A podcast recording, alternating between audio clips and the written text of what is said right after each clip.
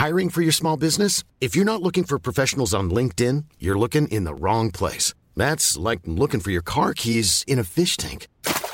LinkedIn helps you hire professionals you can't find anywhere else, even those who aren't actively searching for a new job but might be open to the perfect role. In a given month, over 70% of LinkedIn users don't even visit other leading job sites. So start looking in the right place. With LinkedIn, you can hire professionals like a professional. Post your free job on linkedin.com slash people today. Là, c'est les desserts. Miam, miam, miam. J'y goûte très bien. Miam miam. Bonjour, c'est Anne-Laetitia Béraud. Bienvenue dans Tout s'explique, le podcast qui parle de sexualité et de société. On a évoqué dans les derniers épisodes le sexe bucogénital. Et l'un de vous, derrière l'écran, les oreillettes, nous a contactés pour nous demander quels étaient les risques de contamination au VIH ou aux autres IST, infections sexuellement transmissibles, en pratiquant le sexe oral. J'ai contacté Macha Leniewski de six associations qui fait de l'aide à distance par mail, chat et téléphone. Je m'appelle Macha Leniewski. Je suis donc écoutante et également chargée de mission santé sexuelle et public LGBT euh, à six associations. L'IST, c'est quoi? IST, donc déjà, ça veut dire infection sexuellement transmissible. Les infections donc, qui sont provoquées par des différents microbes, que ce soit des virus, des bactéries ou des parasites. Et ces derniers, en fait, peuvent se transmettre, alors plus ou moins euh, facilement selon les pratiques, comme on va le voir un peu plus loin, au cours des relations sexuelles. Et donc, parmi ces IST, euh, les IST les plus connus, on va retrouver le VIH, le gonocoque, les chlamydia, la syphilis, les condylomes, les herpès génital et les hépatites. On a reçu des questions à propos de la fellation et du cunilingus, de savoir si on pouvait tomber malade, être contaminé après avoir ou après avoir reçu une fellation ou un cunilingus. On va d'abord s'intéresser à la fellation. Cas numéro un, j'ai reçu une fellation. Ça veut dire que on m'a sucé le pénis. Quel est le Mhm. risque d'être contaminé par soit le virus du sida, soit une autre IST Lorsque l'on reçoit donc une fellation, on ne peut pas considérer ça comme un risque pour la transmission du VIH. En dehors donc euh, des pratiques collectives, où là on peut recevoir des fellations successivement par plusieurs personnes, là on peut se poser la question d'un risque de transmission pour le VIH. Lorsque l'on reçoit également une fellation, on peut s'exposer à certaines IST, infections sexuellement transmissibles, comme par exemple la syphilis, le gonocoque, l'HPV, donc papillomavirus, l'herpès et les chlamydia. Cas numéro 2, j'ai fait une fellation à quelqu'un Mhm. qui est contaminé, soit par le VIH ou une autre IST. Quel est le risque? En ce qui concerne le fait de faire une fellation, là c'est un petit peu différent parce que le fait de faire une fellation peut être cette fois-ci un risque pour une- la contamination du VIH. Alors c'est un risque qui est quand même considéré comme faible, mais pas inexistant, notamment s'il y a éjaculation dans la bouche. Donc là, ça peut comporter un risque où il y a donc contact entre le sperme ou le liquide préséminal et la muqueuse de la bouche de la personne qui pratique la fellation. Et ce risque est d'autant plus important si lorsque l'on fait une fellation, nous avons ce qu'on appelle une gingivite ou angine ou des candidoses, donc euh, des, maladies en fait de la, bouche qui provoquent des lésions ou des plaies ouvertes et récentes qui peuvent être dues à des soins dentaires ou des traumatismes buccaux. Également, si la personne qui fait la fellation a des lésions qui sont liées à d'autres IST, euh, les IST dont on a parlé un peu plus tôt, ou encore si la personne à qui on fait la fellation est par exemple ce qu'on appelle en primo-infection pour le VIH, c'est-à-dire quelques jours, semaines, juste après s'être nouvellement infecté au VIH. J'ai fait une fellation à quelqu'un qui est contaminé par une autre IST. Quel est le risque? Lorsque l'on fait une fellation, on est à risque de, contracter d'autres IST, donc d'autres infections sexuellement transmissibles. Et donc là, on va retrouver par exemple les chlamydia, le gonocoque, l'hépatite B, le HPV, donc papillomavirus, la syphilis et également l'herpès.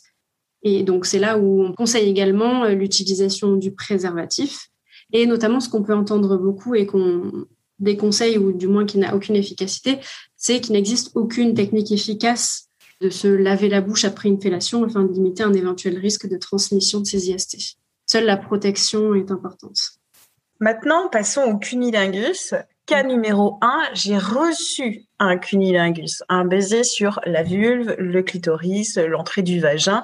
Quel est le risque d'être contaminé par le VIH ou une autre IST Lorsque l'on reçoit un cunilingus, il faut savoir que le cunilingus n'est pas une pratique à risque de transmission pour le VIH.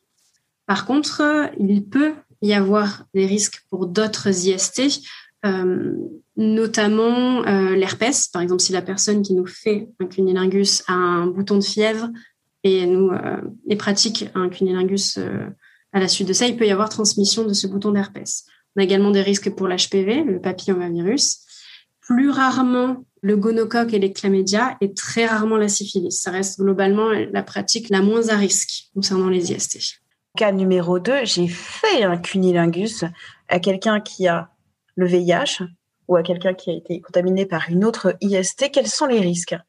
Là encore, le fait de faire un cunilingus n'est pas à risque pour la transmission du VIH, mais est à éviter tout de même euh, en période de règles et en période de menstruation, donc où euh, il peut y avoir une quantité de sang importante, et là, ça peut être un peu plus à risque pour le VIH. Et en ce qui concerne les IST, on peut retrouver éventuellement l'HPV, le gonocoque, plus rarement, les chlamydia également plus rarement, l'herpès et, également plus rarement la syphilis. Encore une fois, c'est une pratique qui reste euh, la moins à risque pour la transmission des IST. Après avoir euh, pratiqué donc le sexe oral, bucogénital, quels sont les signes qui pourraient révéler une infection? On peut retrouver plusieurs symptômes dans les infections sexuellement transmissibles, des brûlures en urinant. Donc ça, on va retrouver surtout chez les personnes ayant un pénis, dans les infections notamment gonocoque et euh. On peut retrouver des pertes vaginales également et des vaginoses, notamment dans les chlamydioses, donc euh, infection à chlamydia. On peut retrouver également des boutons au niveau de la région des organes sexuels, comme notamment avec l'herpès ou même sur l'ensemble du corps avec la syphilis. Également des ulcérations, c'est possible aussi. C'est en fait des, plaies au niveau des organes génitaux. On peut le retrouver là également dans la syphilis ou l'herpès. On peut retrouver des démangeaisons, avec le virus de l'herpès et euh, également lorsqu'on a des condylomes. Donc les condylomes, c'est des sortes de verrues qui sont dues au papillomavirus, donc le virus de l'HPV dont j'ai parlé un peu plus tôt. C'est un peu globalement tous les signes qu'on peut trouver. Et lorsqu'on a des symptômes, il est important d'aller consulter donc rapidement un médecin euh, qui pourra faire un diagnostic et proposer un traitement. Donc euh, dans des centres de dépistage anonymes et gratuits, ou alors on peut également aller voir son médecin de ville on lui expose toute la situation, il pourra donc proposer de faire des analyses ou des traitements. Après, ce qu'il faut savoir, c'est que certaines IST, et dans la majeure partie des cas, sont asymptomatiques. Donc, en fait, on peut être porteur sans avoir absolument aucun symptôme. Donc, c'est pour ça que c'est important d'aller faire un dépistage régulier. Et toujours de se protéger. Exactement avec la star numéro un depuis de nombreuses et nombreuses années, le préservatif, tout d'abord. Voilà, exactement. Préservatif euh, masculin, qui, enfin, ce qu'on appelle un préservatif masculin qui est facile d'accès, mais également le préservatif qu'on appelle féminin ou préservatif interne, qui est un peu plus difficile d'accès, mais, euh, mais tout aussi efficace. Merci à Macha Lenevski de six associations pour cet échange. Vous avez une question de santé de sexualité, vous pouvez nous laisser un message vocal sur 20minutes.fr ou nous écrire à audio-20minutes.fr. Tout s'explique, c'est le podcast Sexualité et Société de 20 minutes. Vous pouvez le retrouver sur toutes les plateformes d'écoute en ligne. N'hésitez pas à vous abonner, c'est gratuit et vous serez ainsi alerté des nouveaux épisodes. On se retrouve la semaine prochaine. D'ici là, portez-vous bien.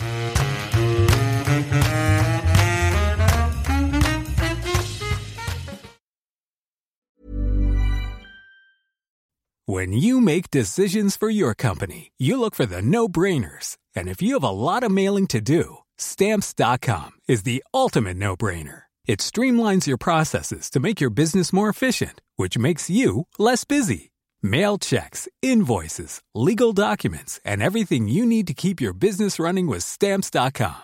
Seamlessly connect with every major marketplace and shopping cart Schedule package pickups and see your cheapest and fastest shipping options from different carriers. With rates up to 89% off USPS and UPS rates. And with the Stamps.com mobile app, you can take care of mailing and shipping wherever you are. Make the same no-brainer decision as over 1 million other businesses with Stamps.com. Sign up with Code PROGRAM for a four-week trial. plus free postage and a free digital scale. No long term commitments or contracts. That's stamps.com.